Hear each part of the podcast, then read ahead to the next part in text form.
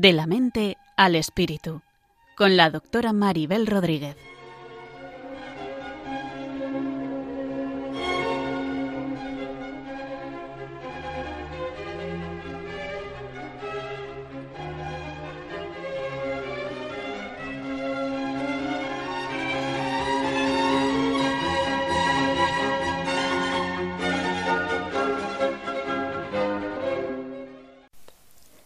Saludos a todos y bienvenidos a un nuevo programa de la mente al espíritu.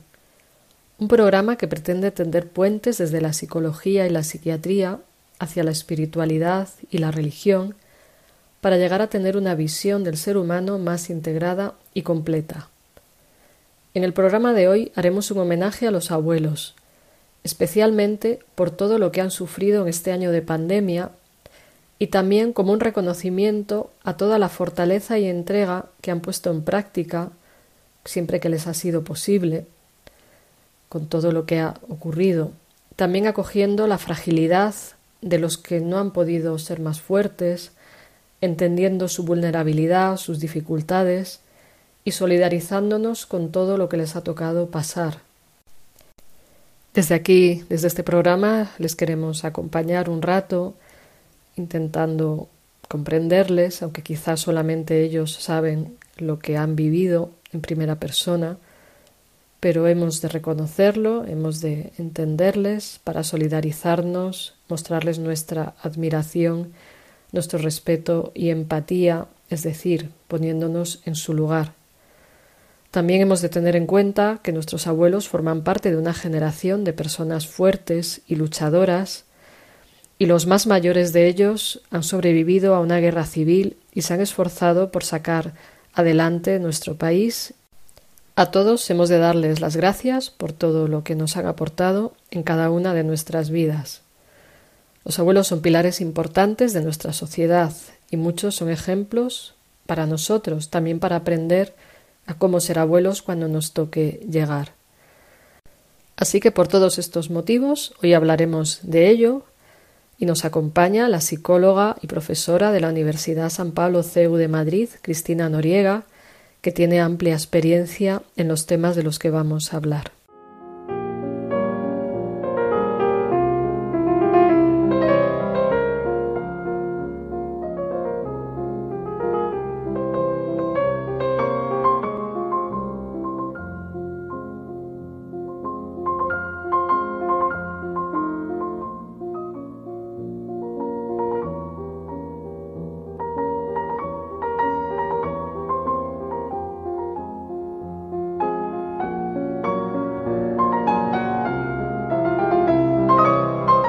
Estás escuchando De la mente al espíritu con la doctora Maribel Rodríguez aquí en Radio María.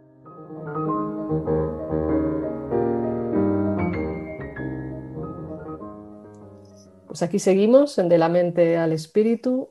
Al habla Maribel Rodríguez, psiquiatra, y hoy estamos con Cristina Noriega García, que es psicóloga y profesora de la Universidad CEU San Pablo y además trabaja en el Instituto CEU de Estudios de la Familia. Pues Cristina, bienvenida al programa de hoy. Gracias por, estar aquí con nosotros. Muchísimas gracias a vosotros por invitarme. Pues como estaba diciendo en la introducción, eh, que hoy quería hacer un programa que sirva de reconocimiento y de homenaje a, los abuelos que tanto han sufrido en esta situación de pandemia, que tantas dificultades han atravesado, quizás han sido los que peor lo han pasado. ¿Tú qué piensas? Sí, efectivamente, esta pandemia ha afectado mucho a, las personas mayores y, dentro de las personas mayores, lógicamente, a los abuelos que han tenido que sufrir una soledad no deseada, estar alejados de sus familias, de sus nietos, eh, no poder verlos porque están en otras comunidades o porque están en residencias y no pueden recibir visitas y es un gran drama que estamos viendo una afectación a nivel psicológico y que se está traduciendo incluso también luego a nivel físico también. Claro, y además es importante que nos hagamos conscientes de ello, de ahí estas ideas que estamos compartiendo y hacernos conscientes para ver qué les podemos aportar, cómo podemos ayudar, estar receptivos a si necesitan algo Y no sé, dado que tú eres experta en temas de, abuelos, pues si puedes darnos alguna idea de, quienes tenemos abuelos, cómo podemos hacer mejor, o quienes conozcan abuelos, a veces hay personas mayores que igual no tienen familia, ¿no? Pero quienes conozcamos a personas mayores, ¿qué, ¿qué, crees que se puede hacer? ¿Qué tipo de gestos, qué detalles, qué actividades pueden ayudar en esta situación que estamos viviendo hoy en día? pues se pueden hacer cosas que nos pueden parecer una tontería, pero al final lo importante está en esas pequeñas cosas que pueden generar una gran diferencia en la otra persona, ¿no? Em, podemos llamar, podemos intentar estar más presentes. No todo al final queda en la relación física, que lógicamente sería lo ideal. A mí me encantaría poder abrazar, besar, eh, tener reuniones numerosas con familiares, pero dentro de que tenemos que aceptar la situación en la que estamos y no podemos, pero hay cosas que sí que podemos hacer. Llamar, como decía, implicarnos y que esa llamada no se limite a, bueno, pues estos dos, cinco minutos de llamada por cumplir, sino tratar de implicar a la persona mayor en nuestro día a día. Como estamos hablando en concreto de relaciones abuelos-nietos, ¿no? ya centrándonos en un ejemplo como tal, podríamos eh, intentar que los abuelos formen parte del día a día de esos nietos. Como digo, no limitarnos a llamar y preguntar qué tal y dar una respuesta superficial, sino intentar, oye, pues si antes presencialmente eh, el nieto y la abuela compartían cocinar tartas, por ejemplo, pues ¿por qué no poner una videoconferencia y que ellos, cada uno en su casa, estén haciendo la tarta o, lo que sea que les apetezca y que haya esa conversación, esa implicación y bueno, pues hoy en día además las videollamadas pueden durar el tiempo que queramos, ¿no? A eso voy a intentar implicar al abuelo, a la abuela en, nuestro día a día y no limitarnos a, cumplir, ¿no? Sí, tenerles ahí presentes, aunque también a veces está el, inconveniente de que no todos tienen móviles que puedan tener esta videollamada, ¿no? Pero irles compartiendo cosas y yo creo que también animarles a que nos llamen, a que pidan ayuda, porque yo creo que son muy discretos estas personas, esta generación, o sea, que estar abiertos, estar pendientes, o sea, también llamarles y estar ahí y, mantener una conversación, no hola, ¿qué tal? Adiós, ¿no? Sino que tomar la iniciativa, pero animarles a que pidan ayuda, que llamen, a que ellos también se vean con derecho a, a expresarse, ¿no? Porque les apetece contar algo, porque necesitan algo, pues también creo que es importante.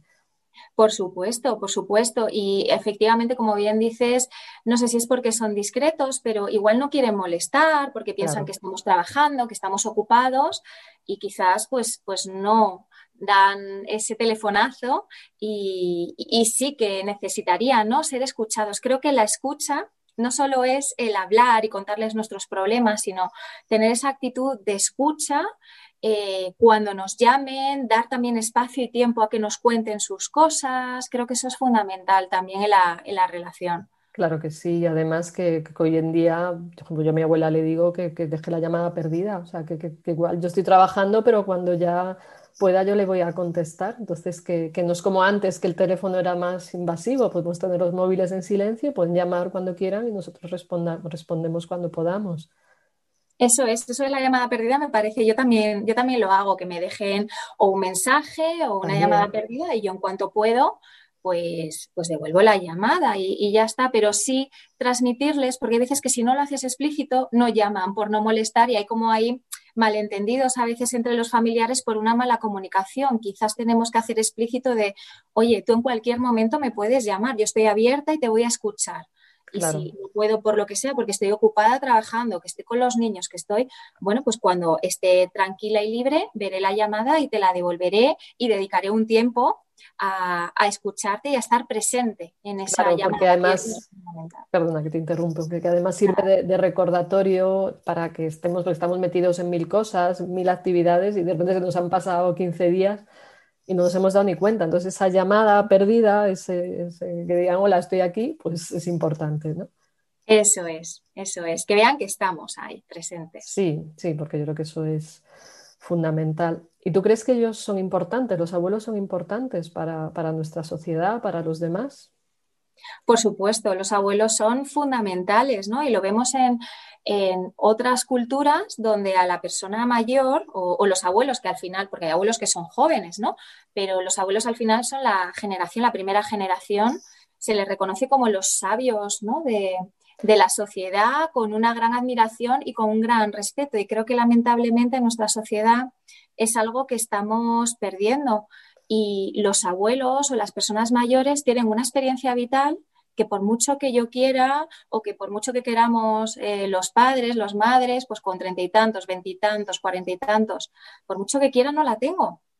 Ellos sí, tienen ese recorrido vital que luego pueden transmitir eh, a los nietos y además de una manera mucho más tranquila que los padres, porque los padres al tener esa obligación de la responsabilidad, de la educación, de cuidar, vives muy acelerado, por mucho que yo afortunadamente paso bastante tiempo con mi hijo porque me puedo organizar por trabajo, pero sí es cierto que hay veces que, voy muy acelerada o no puedo dedicar ese juego con esa tranquilidad que yo cuando veo a mis padres sí que están presentes, ¿no? En, en ese juego, con esa tranquilidad, con... entonces tienen muchísimas cosas que aportar a los, a los niños. Claro que sí, además me parece muy importante lo que dices de otras culturas, otras sociedades, pues ambientes que son más tradicionales, pues yo lo he vivido en Marruecos, que viví allí unos años, y, allí a ser una sociedad más familiar, menos utilitarista que la nuestra, que también tenemos valores, obviamente, y hay personas que no, que no son tan superficiales, ¿no? Pero voy a, a las situaciones de abuelos que se quedan relegados porque ya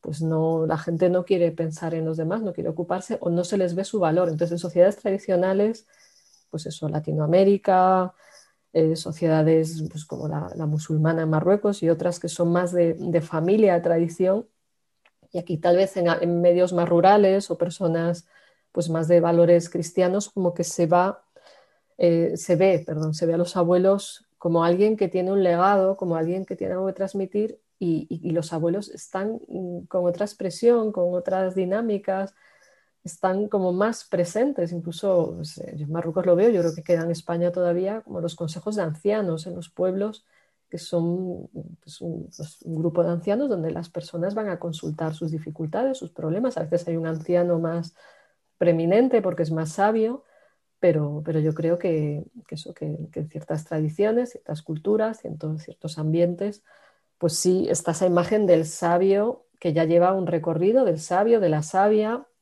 Recuerdo ahora en, otra, en culturas latinoamericanas se dice, por ejemplo, que las mujeres cuando pasan la menopausia, no sé qué país ni qué, lugar exactamente, pero cuando las mujeres pasan de la menopausia, pasan de la edad de, ser madres a la edad de la sabiduría. O sea, como ya no, no pueden ser madres, entran en una edad donde lo que provoca es transmitir sabiduría y experiencia y también como cultivarse interiormente para transmitir esa sabiduría. Me pareció muy bonito cuando conocí eso.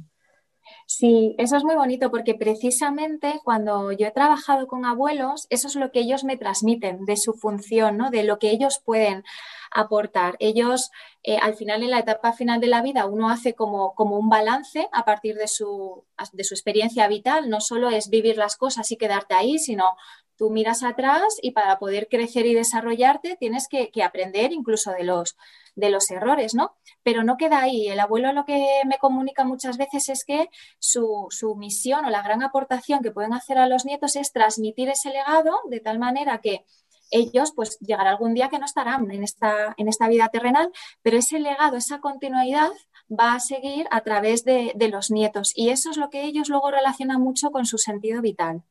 Claro, y además también a veces, yo lo he vivido, otras personas lo hemos vivido, que, en nuestra propia educación y en nuestro camino los abuelos han sido personas muy importantes, a veces tanto más que, los padres, en el sentido de que son personas de referencia que, que nos han cuidado y que, y que están ahí con otra disponibilidad, otros tiempos, otros ritmos. Entonces, también lo veo con, con, pacientes míos, ¿no? Como los abuelos han complementado la tarea de los padres y la han fortalecido, la han enriquecido y han sido como unos segundos padres que les han dado un ejemplo, o, en casos de, de, situaciones de padres desastrosas, hasta los abuelos han salvado de, de, caer en, la locura o en, situaciones tremendas a, los hijos, ¿no? cuando los padres han sufrido otro tipo de, problemáticas o ha habido trastornos mentales o ha habido situaciones muy traumáticas, pues los abuelos están como en esa retaguardia de sostener a, los niños y es fundamental. Y en parte ha ocurrido la, la, pandemia, un poco imprudentemente, porque se ha dejado a los niños con abuelos cuando estaban los colegios cerrados, pero hasta ahí se han jugado la vida, ha sido algo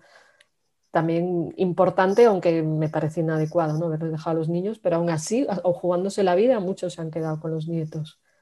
Sí, fíjate que hay una expresión que cuando trabajo con abuelos en los talleres o en los grupos que me repiten muchas veces, ellos me suelen decir que mi misión como abuelo es estar ahí. Y repiten esa expresión, estar ahí, ¿no? Porque al final el abuelo como tal no tiene una función concreta, ¿no? Es decir, como madre o como padre, pues al final eres responsable de cuidar y educar a tu hijo, pero el abuelo no tiene esa función. Entonces ellos dicen estar ahí para lo que haga falta. Por eso esos ejemplos que dices, ¿no? De situaciones dramáticas de, de padres que tienen trastorno mental, o, pues el abuelo hace una función un poco de padre eh, o de madre, pues para contener y que ese niño tenga unos vínculos sanos y tenga unos modelos eh, sanos, ¿no? Para construir su, personalidad y su identidad y vínculos, obviamente, con, otras personas. En otros casos, pues hay papás que por trabajo, pues no, no pueden estar, ¿no? Cuidando de esos niños. Por ejemplo, por las tardes hay muchos abuelos que están ahí a costa y a pesar, porque es un agotamiento, es un cansancio. Hay otros abuelos que desempeñan otra labor, pues eh, más de estar con ellos, de jugar, de, y está también igualmente bien, es decir, están ahí para lo que hagan falta y eso al final yo creo que es un reflejo de amor incondicional por, por esos nietos, ¿no? Que como bien dices, en una época de pandemia, que son el grupo de riesgo y esos abuelos que se están quedando al cuidado de los nietos, poniéndose en riesgo su salud, me parece un reflejo brutal ¿no? de ese amor incondicional. Sí, es de una actitud heroica. También son supervivientes de, la guerra civil, muchos de ellos, y, y yo les digo, están a prueba de balas, o sea, han pasado por tantas cosas, o los veo que les ponen las vacunas de todo tipo y están tan panchos y los más jóvenes estamos hechos polvo. También un componente biológico de que los más jóvenes reaccionamos más, pero, pero como que, te van tan contentos a ponerse la vacuna y bueno, pues hay que ponérsela y, esa resiliencia, esa fortaleza y, esa resistencia, que es también un ejemplo de, sus actitudes. Sí, por eso eh, antes comentaba ¿no? de la experiencia vital, eh, es una generación que ha sufrido mucho y, y, muchos han desarrollado resiliencia, crecimiento personal a raíz de esas situaciones tan difíciles y creo que si eso se lo transmiten a los nietos en un lenguaje lógicamente que ellos pueden comprender, más cercano, más comprensible, creo que es una aportación importantísima desde la construcción de la identidad de los, de los niños o esas historias personales, ¿no? De yo recuerdo a mis abuelos, sobre todo a mi abuelo materno, estas historias que contaba de cuando era joven, de, bueno, pues eh, mi familia es de Asturias, ¿no? Entonces él hablaba del 34, de los follones que había, de mi bisabuelo enfadado con el hermano, porque, bueno, entonces esas historias que, te las cuente. Yo recuerdo a mis hermanos y yo como, como maravillados, escuchábamos esas historias, pero al final forma parte de mi identidad. O sea, al final eh, te ayuda a entender de dónde vienes, quién eres, a dónde vas, y, y, eso realmente es importante, como digo, para la construcción de la identidad de esos nietos, ¿no? Claro que sí.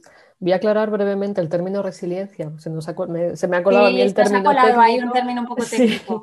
Y solamente por si alguien se nos ha perdido, decir que resiliencia sobre todo significa la capacidad de tolerar la presión sin romperse, incluso sacar cosas positivas de las cosas negativas de la vida. ¿no? Entonces podemos hablar de fortaleza, capacidad de resistir, de flexibilidad. Todo eso tiene que ver con resiliencia, que es un término que aúna todas estas cosas. Bueno, perdonad por el palabra, pero bueno, se nos ha colado y lo, y lo aclaro.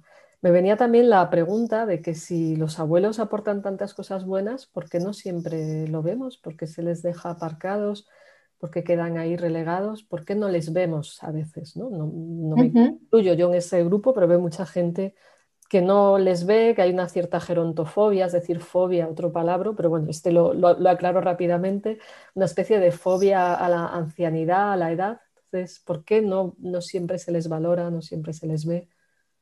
Sí, yo creo que tiene que ver, por un lado, por un cambio de valores que estamos teniendo, que se está, bueno, pues valorando mucho, que no digo que esté mal, pero quizás en exceso, ¿no? A el logro, tener éxito, el, el hedonismo, el disfrutar, el placer, eh, y eso está quizás sustituyendo otros valores que son importantes, ¿no? como los vínculos familiares, la benevolencia, la ayuda al otro, las tradiciones y, creo que eso es un problema, ¿no? Porque con los niños yo lo veo continuamente, gente de mi entorno o, incluso pacientes, ¿no? Que vienen a consulta y hay veces que, se le da más importancia a que el niño vaya a tropecientas extraescolares, que sepa chino, que sepa inglés, que sepa francés, que toque la trompeta, que y lo tienen tropecientas clases y, en cambio luego no están en contacto con los abuelos que quizás desde el punto de vista de la persona, de su identidad, de su construcción personal, creo que el abuelo puede aportar eh, muchísimo más. Otra cosa es que, bueno, que, el abuelo no pueda, lo que sea, ¿no? Pero, pero quizás estamos dando demasiada importancia a aspectos que no son los más relevantes eh, en esta vida. Y bueno, por darle ahí un toque de, de, positividad, creo que quizás esta pandemia la podemos ver, o yo al menos intento verla, como algo que nos ha hecho parar y darnos cuenta de qué es lo realmente valioso en esta vida, ¿no? Hay veces que tienes que perder las cosas para darte cuenta de lo que valen. Y quizás esta pandemia que nos ha hecho quedarnos en casa, perder contactos, pues igual te das cuenta de lo importante que son los lazos y sobre todo los vínculos familiares. Claro que sí, sí, desde luego. Y, también el, los que nos hemos parado a pensar. O sea, hay gente que sigue en modo automático, ¿no? Lamentablemente, pero sí creo que hay un sector de la población que nos hemos parado a pensar acerca de prioridades que esta situación nos ha hecho abrir más los ojos hacia lo importante, y así lo refieren muchas personas, y a relativizar aspectos superficiales de la vida con los que quizás hay gente que estaba muy identificada, la apariencia, tener cosas, eh, viajar por viajar, etcétera. Y, ahora, pues, mucha gente se ha puesto a valorar elementos más profundos, que podríamos decir también más espirituales, y, eso ha llevado a, más calidad humana, ¿no? Y, también yo creo que más conciencia de cómo viven los abuelos. Se nos ha dado una información del horror que se ha vivido en, residencias y, yo creo que esto también igual ha hecho abrir más los ojos, eso espero, ¿no? Pero creo que, lo ideal es que estas dificultades, esta, esta larga pandemia que vamos atravesando, nos haga parar y reflexionar y, buscar lo esencial, ya que a pesar de todo hay elementos que merecen la pena ser vividos y, que los podemos construir si dedicamos tiempo y atención a ellos y no tanto a evadirnos, a dispersarnos, sino a decir, a ver, que, la vida aquí son dos días, nos centrémonos en, lo esencial. Y, yo creo que ellos tienen más experiencia en esto, por eso a pesar de todo lo sucedido, algunos, mm, yo les he visto vivir esto con una actitud absolutamente heroica y, y positiva, así muy dolorosa. Así que que creo que lo que dices es fundamental y quien no se haya parado a pensar, yo le invito a pensar en qué es lo importante en la vida y en qué nos queremos centrar y qué legado queremos dejar y qué legado queremos recibir de esas personas mayores que, todos tenemos alguna más o menos cerca. Digo más o menos cerca porque hay unas distancias que por la pandemia no se pueden en fin, no se pueden franquear, no podemos ir a ver como antes a los abuelos ni, estas cosas, pero bueno, que hay otras maneras de generar cercanía y vínculos que, que hemos de aprovechar también. Eso es, sí, totalmente de acuerdo. Y además esto que, estás comentando, Maribel, tiene mucho que ver con la resiliencia de la que hablábamos antes, ¿no? Y que esta generación, la generación de hoy de personas mayores o de abuelos, eh, ha vivido situaciones muy dramáticas. Eh, según ibas hablando, me venía a la cabeza el ejemplo de una abuela que me contaba esta abuela es, mayor, tiene noventa y tantos años, y me decía que, pues, eh, decía, oye, dad gracias que aunque estéis en una situación de pandemia y os quejáis de que no podéis estar en contacto con la familia, pero al menos tenéis teléfono. Y ella decía que, claro, la Guerra Civil no podía llamar por teléfono, o sea, sus hermanos estaban por ahí y no tenían ni idea de si estaban vivos, si estaban muertos, si... Entonces, mm, bueno, pues eh, por eso digo que, dentro de que la situación sea difícil, sea dura, quizás tenemos que eh, estar agradecidos de lo que sí tenemos y tratar de, a partir de esta situación difícil y complicada, crecer. Y yo creo que crecer es al final dando las gracias y, aprendiendo.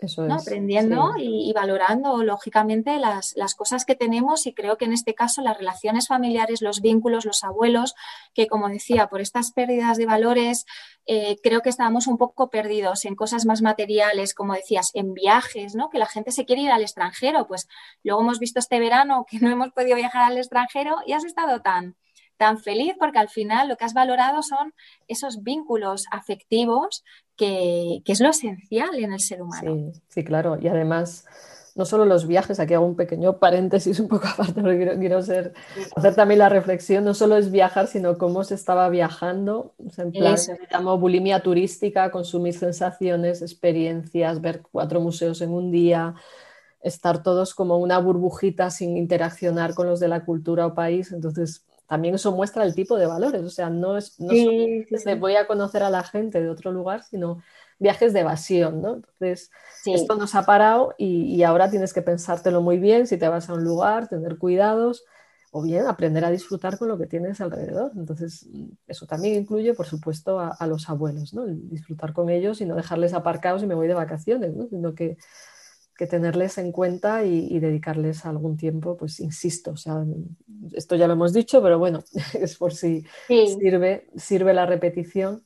Y también un poco de, homenaje a los abuelos, quiero poner una canción que descubrí casualmente buscando así músicas posibles, una canción que es sencilla, me pareció muy, muy profunda y muy emotiva, de Iván Ricardi, que es una canción que compuso por el día oficial, el, día oficial del abuelo, y, que dice cosas que, yo creo que a los abuelos les gustará escuchar, los abuelos que nos estén oyendo en este momento. Vamos a escucharla y a ver, a ver qué tal, cómo, qué efecto produce, cómo sienta. Muy bien.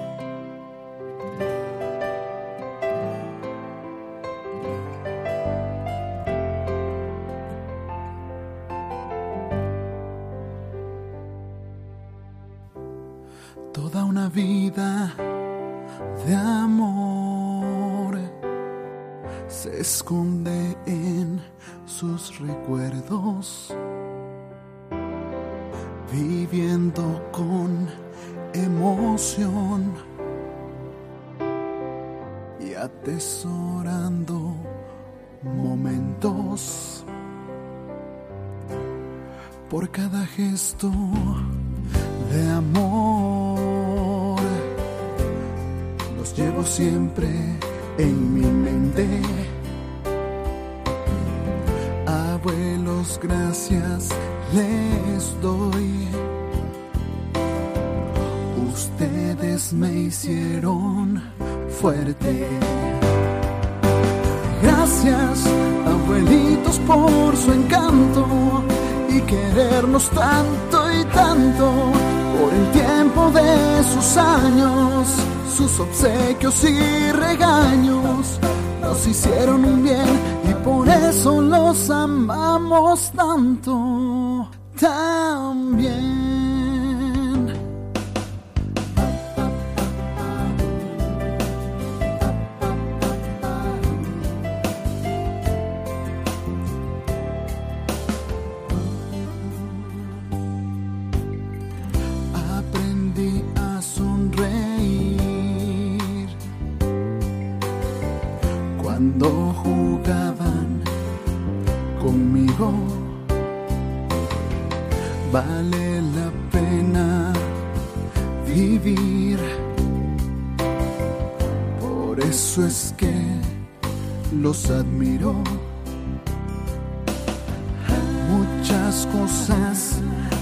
Tanto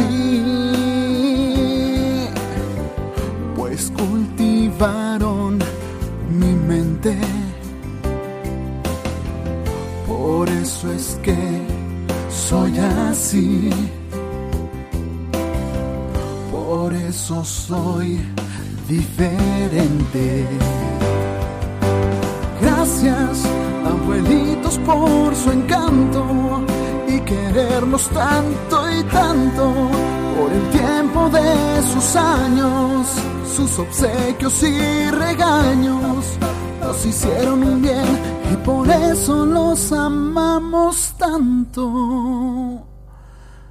También.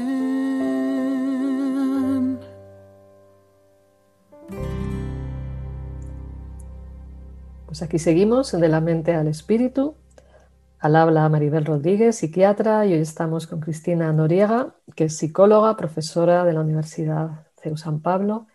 Y acabamos de escuchar esta canción que habla de, agradecer a los abuelos por un montón de cosas que son positivas y creo que hace un buen énfasis en todos estos valores que los abuelos transmiten y lo importantes que son. Es una canción emotiva, bella, auténtica, que, por eso me ha gustado y creo que a los abuelos que nos escuchan les habrá gustado. No sé si tú quieres comentar algo sobre ella. Sí, me parece una canción como muy emocionante, ¿no? Muy emotiva porque refleja ese amor incondicional que tienen los abuelos, que comentábamos anteriormente, ¿no? De esos abuelos cuando hablan de sí mismos y su función en la sociedad como, como estar ahí para lo que haga falta, ¿no? Que tampoco hay que abusar de ellos, seguramente hablemos de eso más adelante.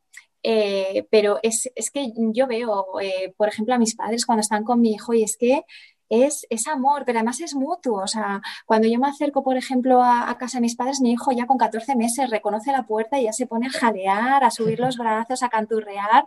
Entonces, eso ya te refleja que es un vínculo muy especial, pero ese vínculo, o sea, para que ese niño tenga esa reacción, tiene que haber algo previo, porque los niños ya sabes, Maribel, que, si tú no te lo curras, no te lo trabajas, el niño no te hace ni caso y a esas edades sobre todo que suelen extrañar, ¿no?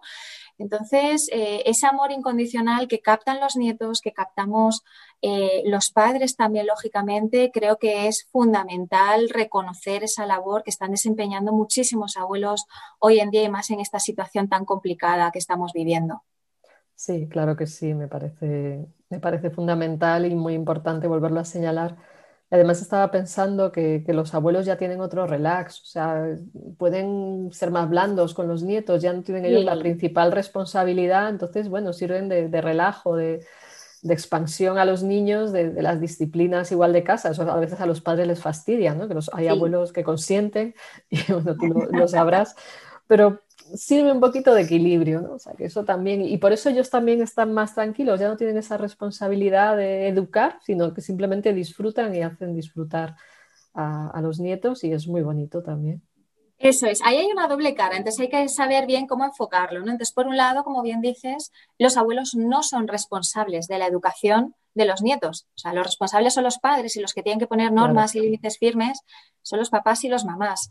Los abuelos entonces sí se pueden permitir ese relax, esa tranquilidad, ese disfrute del juego. Por eso los papás pues, vamos acelerados, estamos ahí pendientes de, qué hacer, qué no darle al niño tal. Y, y vas a un ritmo totalmente diferente y el abuelo al no tener esa carga, esa responsabilidad, pues lo vive de otra manera y puede estar como más presente en ese juego, en esa tranquilidad, contar historias, ¿no? Es, es, es, maravilloso muchas veces escuchar cómo cuentan las historias con esa tranquilidad con, y, los papás, pues, eh, pues, pues hay veces que no, que no podemos, por eso los abuelos tienen su gran función dentro de la sociedad y ese salto generacional también permite que los nietos escuchen porque esas historias que cuentan los padres, igual yo no le haría ni caso a lo que me cuentan mis padres, pero el nieto sí, sí escucha, porque hay ahí ese salto generacional que, bueno, pues que permite.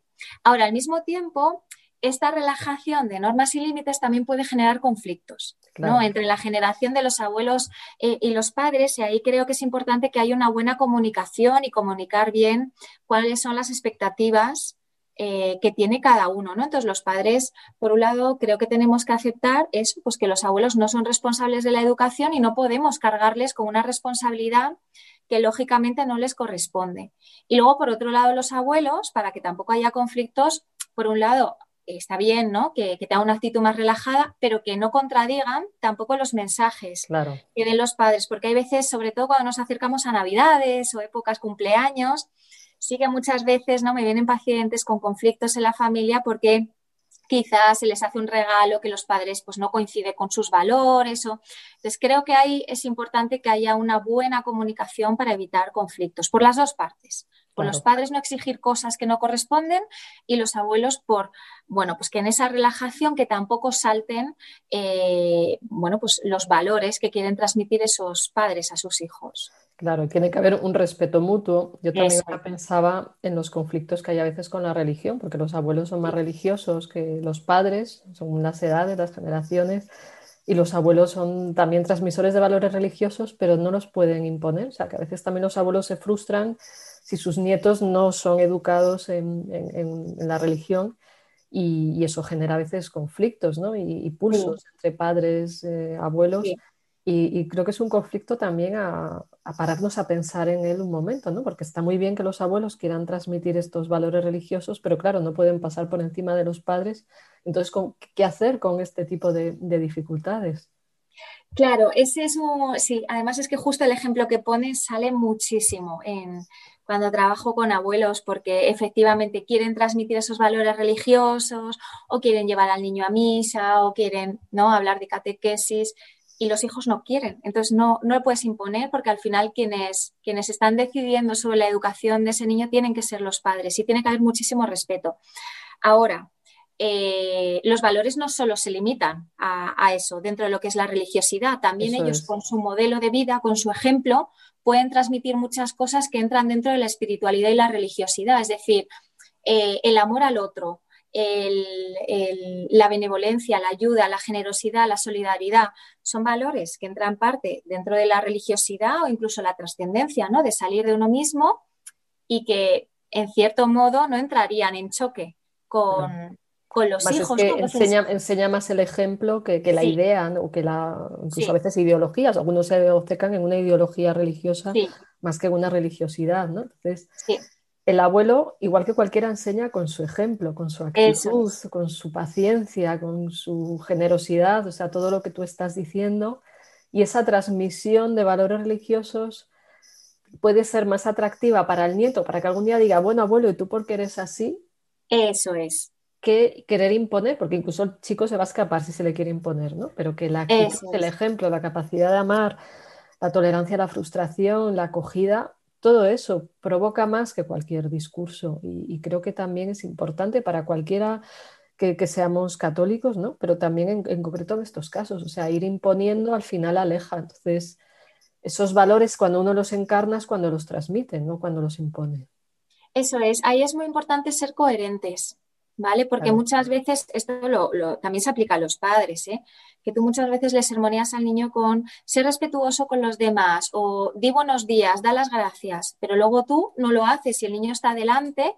O con las nuevas tecnologías, ¿no? Que ahora hay mucho choque entre padres, hijos y abuelos con este tema, ¿no? Entonces le estás diciendo al adolescente, no uses tanto WhatsApp, que luego no estudias tal, y luego tú llegas a casa de trabajar y lo primero que haces delante de ese adolescente es estar ahí conectado con, esas nuevas tecnologías y desconectado de, al mismo tiempo de la familia. Pues hay que ser coherentes, porque al final el ejemplo es lo que más llega. Y como bien dices, en el momento en el que ese mensaje llega, luego el, el nieto, el hijo, luego te va a preguntar, si tiene, ¿no? Si le ha llegado y ha calado ese mensaje. Por tanto, yo no me preocuparía tanto por la ideología al final de fondo de así o así, sino yo iría más a la parte profunda de cómo podemos transmitir esos valores que son tan importantes de una manera que llegue eh, a los nietos. Claro, y con autenticidad, también con transparencia. O sea, si ellos quieren hablar de lo que, les, lo que viven, de lo que sienten, o sea, yo creo que, que en la religiosidad también se transmite más desde la propia experiencia, esta es mi experiencia religiosa o esto es lo que yo leo de textos religiosos o esto es lo que yo experimento o pues son los abuelos los que enseñan a un niño una oración determinada y se queda eso ahí, le enseñó a rezar el Padre Nuestro. Bueno, muy bien. Entonces, que, en esa transmisión yo creo que con, humildad, con sencillez y, con naturalidad de ser ellos quienes son, tampoco ni, ni censurándose ni obligando a nadie, es como las cosas llegan desde el cariño, desde el amor. Entonces, lo que ellos quieran expresar de sí mismos entendiendo que uno no es el dueño de la religión, que somos meros mensajeros, ¿no? O sea, que uno no es el, responsable de que toda su familia sea religiosa, sino que uno es el responsable de serlo él mismo y eso es lo más mm, atrayente, no, no como una estrategia, sino como una autenticidad y eso es lo que, lo que transmite, una vivencia espiritual el propio nombre indica vivencia, es decir, algo que está vivo, no que tengo que estarte dando con un mazo en la cabeza para que vayas a misa y mira a tus padres que se han descarriado y enfrentas. Esos son conflictos intergeneracionales también. Sí, y eso genera mucho rechazo y mucha pelea y luego puede dar lugar, en muchas familias ocurre, que luego los padres no quieran llevar al niño con los abuelos porque al final están en continuo choque y les están desautorizando y al final en lugar de conseguir lo que quieren, que es que el nieto esté ahí, pues se va a ir alejando y esa relación, pues al final va a costar mucho mm, recuperar esos vínculos, ¿no? Claro, claro que sí. Y aquí también me, surge la reflexión en cuanto a estos valores sobre el sentido de la vida. ¿Qué, sentido aporta este, este, tipo de vínculos para los nietos, para los abuelos? ¿Qué, te plantearía o qué nos plantearía sobre estas cuestiones? O sea, eh, ¿aporta sentido a la vida ser abuelo y transmitir y que se transmite? Empecemos por ahí. ¿A ti qué te parece? Sí, bueno, este es un tema como más profundo, pero eh, los abuelos sí que suelen describir que, a través de su relación con los nietos pueden alcanzar sentido vital.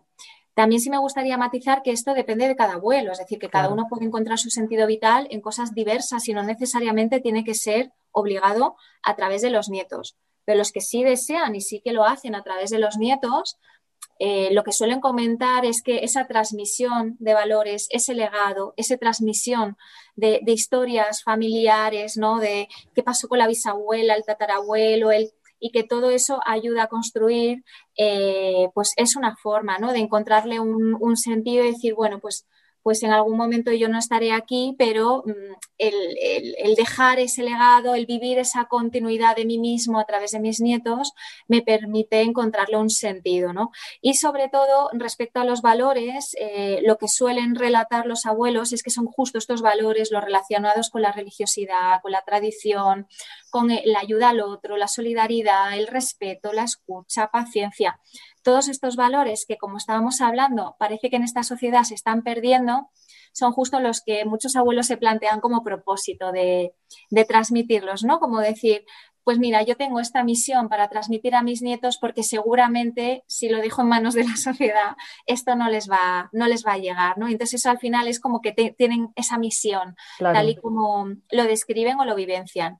Pero bueno, que sí que me gustaría también incidir porque al final abuelos hay de mucho tipo y el sentido vital cada uno lo puede encontrar por, por, distintas vías, lógicamente. Pero a través de los nietos sí sería una vía que muchos abuelos sí que describen que la transmisión de valores y también de historias, las historias familiares, dejar ese legado ¿no? de, mi infancia, de, mis padres, de mis abuelos, de, eh, ayuda mucho al abuelo a cerrar esa última etapa de la vida de integridad, ¿no? De echas una vista atrás a tu vida y, vas aprendiendo y vas creciendo esa experiencia y no solo te la quedas tú, ¿no? Guardado ahí como un tesorito, sino que ese tesoro se lo regalas a lo que más quieres en esta vida, que en este caso serían pues los hijos y, y los nietos. Claro, claro, y ahí me parece que es importante transmitir a los abuelos que su vida es valiosa, tiene sentido hasta el último momento por todo lo que transmiten por sus actitudes, por sus valores, por su fortaleza. O sea, todo eso es una riqueza hasta el último día, incluso cómo se enfrentan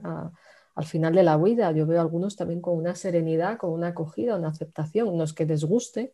Bueno, pues prefiero seguir viva, pero entiendo que, que esto puede, puede llegar, ¿no? Pero o sea, creo que es importante incidir que el sentido de la vida tiene múltiples dimensiones, que una es esta de los nietos, que habrá personas mayores que igual no tienen nietos, pues igual pueden aportar algo a gente más joven o a gente de su edad. O sea, que, todo ser humano, desde su actitud, desde su capacidad de amar, desde su escucha, desde cualquier cosa que, sepa, que conozca, desde sus historias, es la historia de España, o sea, también es la historia de lo que ha pasado en primera mano y, a mí me parece también muy interesante saber qué ha pasado o cómo se veía la vida antes. Entonces también todo eso riqueza, todo eso es un legado y también lo digo para animar a los abuelos que nos estén escuchando, que, cada gesto, cada aportación desde el cariño, cada conocimiento, cada experiencia es una riqueza para todos y sea que la cuentan hablando, sea que la escriben, ejemplo, mi abuela se ha puesto a escribir refranes y, nos los enseña porque sabe muchísimo. Entonces es una riqueza, o sea, eso es una aportación desde su sentido a nuestro sentido, ¿no? Y así eh, yo creo que, muchas cosas, o desde cómo cocina, o sea, cómo cocina una abuela, pues creo que, hay ahí una, sensibilidad culinaria que, ya quisieran algunos de estos chefs, ¿no? Tener, sí y también es una especie de arte alquímico, casi, de, cómo hace mi abuela esto, por más que me lo explica, a mí no me sale así, ¿no? No sé si tienes tú esa experiencia, yo, la he tenido y es como el, misterio del caldo de la abuela, o lo que sea. Claro, y, claro. Y también, o sea, que hay muchas dimensiones donde, donde aportan, cada uno desde cómo es, o sea, la que, persona que sepa cocinar o el que sepa arreglar algo, o el que sepa pintar o el que haya estudiado mucho y tenga toda esa experiencia previa, pues mm, de todos y en la interacción con personas que son diferentes a nuestra generación, también desarrollamos nosotros una flexibilidad en cuanto a, a aprender otras maneras de ver la vida y, y creo que también para el sentido de los más jóvenes, ¿no? O sea, esa apertura a otras visiones, etcétera. No sé si después de todo lo que digo se te ocurre aportar. Sí, fíjate que me parece muy interesante esto que dices de la flexibilidad, ¿no? O sea, desarrollar esa capacidad, esa flexibilidad de estar abierto, a, sobre todo hoy en día, ¿no? Que la sociedad está como muy polarizada, que todo es blanco o negro, pues pues tienes que estar abierto a que hay otras maneras de vivir las cosas, que incluso ante una misma realidad puede haber distintos puntos de vista, eh, pues que hay una historia en España que eso al final, las vivencias que tiene cada uno te construye y te configura eh, como persona y claro, pues el desarrollar esa escucha te ayuda a tener una visión mucho más completa ¿no? y más, más compleja de la, de la, realidad. Creo que ayuda a desarrollar muchas virtudes. Por eso, no solo antes estaba hablando de qué aporta desde el punto de vista del sentido vital al abuelo transmitir los valores, pero al nieto también, por supuesto. Pues esa flexibilidad cognitiva, por ese saber eh, quién soy, de dónde vengo, a, dónde voy, cuál ha sido la historia de mi país. Eh, pues esta receta hay nietos ¿no? que guardan ahí en, la receta de la abuela y lo van transmitiendo de madres a hijas, a nietas, ¿no? Y va, creo que eso es, muy bonito. Lo único que cada uno tiene que pararse a, escuchar. Por eso creo que la pandemia ha ayudado a, detenerse y decir, bueno, ¿qué es lo que yo puedo aportar a los demás? ¿Qué hay valioso en mí? Porque todo, toda persona tiene algo que es valioso. Igual es que no lo hemos descubierto, que tenemos cada uno y luego pues, pues compartirlo con los demás y como decía, no guardártelo para ti, sino tratar de, transmitirlo a, otras generaciones y de esa manera pues hay como una especie de continuidad. Claro, y que todos tenemos cosas que aportar. A la vez es importante no explotar a los abuelos, no quemarlos, ¿no? porque a veces también se tira demasiado de ellos en algunos casos y entender que tienen otro ritmo, otra edad, tener paciencia y, creo que también hay que plantear esto, ¿no? de, que no podemos mm, abusar de, su disponibilidad, a que, quienes seamos más jóvenes también tenemos que respetar su ritmo, sus tiempos y, sus capacidades. Sí, ahí está la otra cara, ¿no? Que, que hay que reconocer que los abuelos son personas muy útiles y que tienen muchísimo que aportar y hay que romper un poco con esas creencias de que una vez te jubilas ya no sirves para nada, porque en absoluto es así, lo único que la forma de aportar o contribuir a la sociedad pues es a través de otras maneras pero quizás incluso más valiosas. Ahora, no nos podemos ir al otro extremo de utilizar o avisar abusar, perdón, de, los abuelos, ¿no?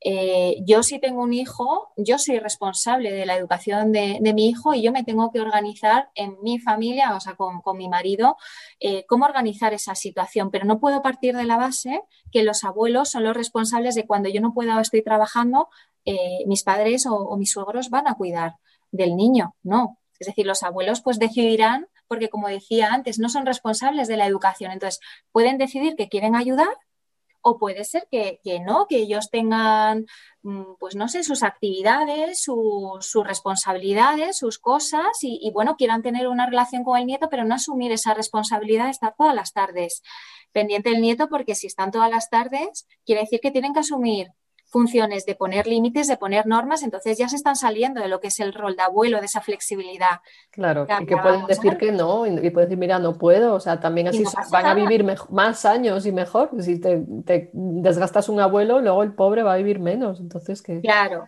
claro. Que cuidar de ellos...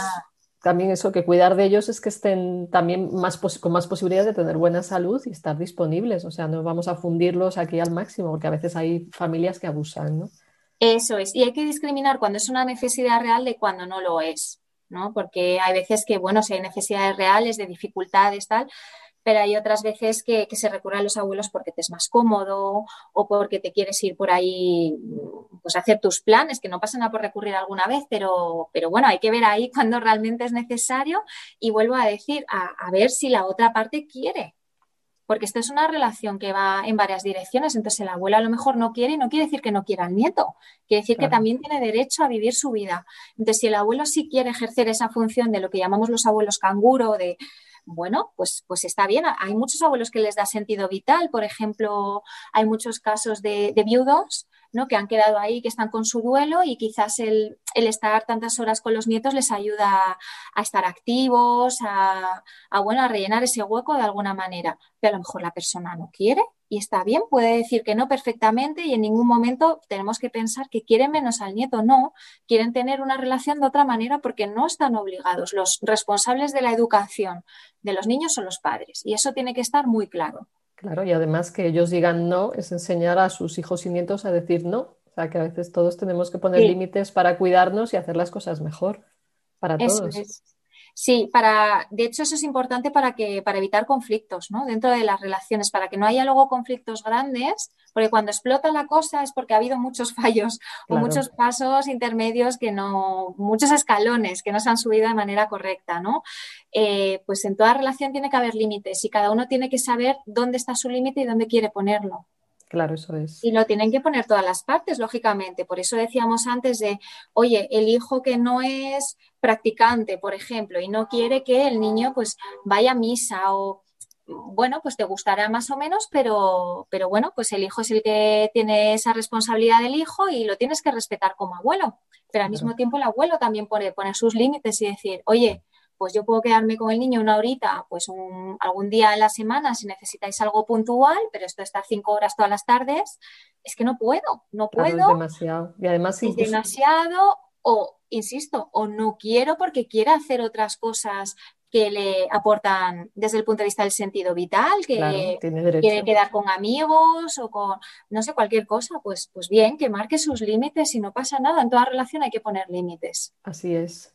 Y además yo creo que a veces en personas mayores hay una mentalidad malentendida del sacrificio, de la entrega y del amor por los demás, sin amor a uno mismo, lo que acaba perjudicando a la propia dinámica familiar, y más en mujeres que hombres, me parece. O sea, de, entrega, entrega, entrega, es que yo les quiero mucho y se fundió, se le fundieron los plomos y ya no puedes, o, acaba enfadándose porque no puede más, o, o pide en reciprocidad algo de una manera exigente, porque inconscientemente a veces las cosas se ven de una manera mercantilista, entonces es más sano decir no si no puedes que acabarte enfadando o acabar pasando luego la factura. Yo he dedicado tanto tiempo, ahora me tenéis que dedicar el sábado a tal hora a hacer no sé cuántos por una mala comprensión de lo que son las relaciones y, como digo, una mala comprensión de lo que es el amor por los demás, que el amor implica, en primer lugar, amor por uno mismo, porque si no tengo amor, yo no puedo dar amor. Primero tendré que cultivarlo en mí para poderlo dar a los demás, no estarme machacando por un supuesto amor que al final es una actitud errónea o es una mala concepción de la idea del sacrificio. Y yo por eso a veces digo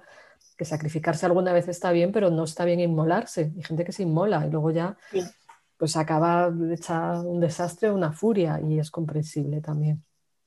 Claro, sí, sí, creo que es clave eso que estás diciendo del amor. Muchas veces entendemos, y también pasa mucho mujeres, también hay un componente ahí cultural, ¿no? De que el amor es sinónimo de, sacrificio y de entrega ahí como sin, ningún tipo de límite y hay que poner límites en, esas relaciones y quererse en primer lugar a uno mismo. Claro, y eso es una... Eso sí, perdón. Escucharse, escuchar qué necesitas realmente tú, porque a veces que yo he visto abuelos que realmente ni siquiera físicamente pueden asumir esos cuidados, ¿no? Una señora que está con la pierna rota, he visto casos así, y que está cuidando cinco horas a un nieto de, de siete, ocho años que no para de correr, pues esa señora igual no puede, ¿no? Ahí ya estamos hablando de algo hasta negligente.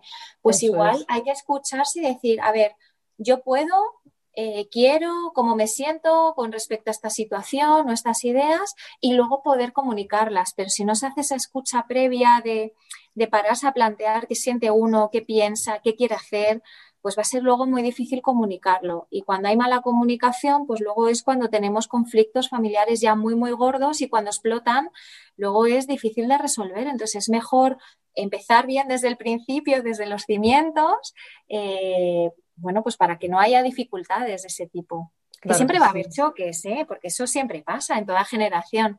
Claro, claro que sí.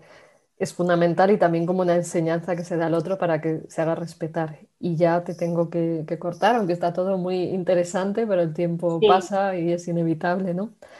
Y, sobre todo, pues vamos, me parece que todo lo que has aportado va a ser muy útil y darte muchas gracias por todo lo que dices, que creo que puede servir a quienes nos escuchan para plantearse algunas cuestiones y, bueno, esperemos que vuelvas con nosotros al programa. Muchas gracias nuevamente y, seguiremos En el, próximo viernes, a las, no, próximo no, en dos semanas, a las 8, perdonad, oyentes, eh, os doy el mail del programa de la mente al espíritu, arroba radiomaria.es. Y os recuerdo que hoy hemos contado con Cristina Noriega, que es psicóloga y profesora de la Universidad de San Pablo. Pues gracias, Cristina, y hasta la próxima. Muchísimas gracias a vosotros, ha sido un placer y espero que sea de ayuda para, los abuelos y papás que están escuchando el programa. Gracias. De nada, nuevamente a ti y nada, saludos a todos y continuamos.